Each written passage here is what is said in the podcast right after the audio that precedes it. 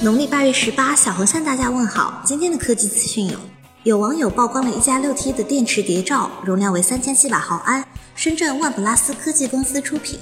这次会上 OPPO 的五十瓦超级闪充吗？LG 今天发布了新机 V 四十 ThinQ 的宣传片，搭载骁龙八四五加三千一百二十乘一千四百四十分辨率屏幕。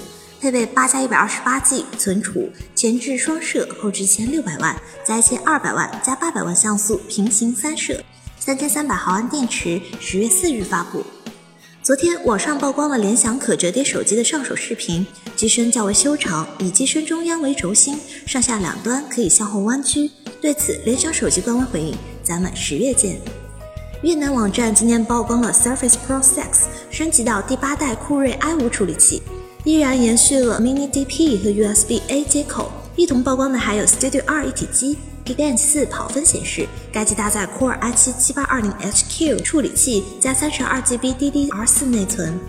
新版 OPPO Find X 今天亮相工信部，配备十加 256G 存储，减一分钟，电脑内存才 8G 啊！昨晚一款格力新机通过入网许可，搭载骁龙820上古处理器。配备六寸屏幕，四加六十四 G 存储，前置八百万，后置一千二百万加五百万像素双摄，电池容量三千一百六十毫安。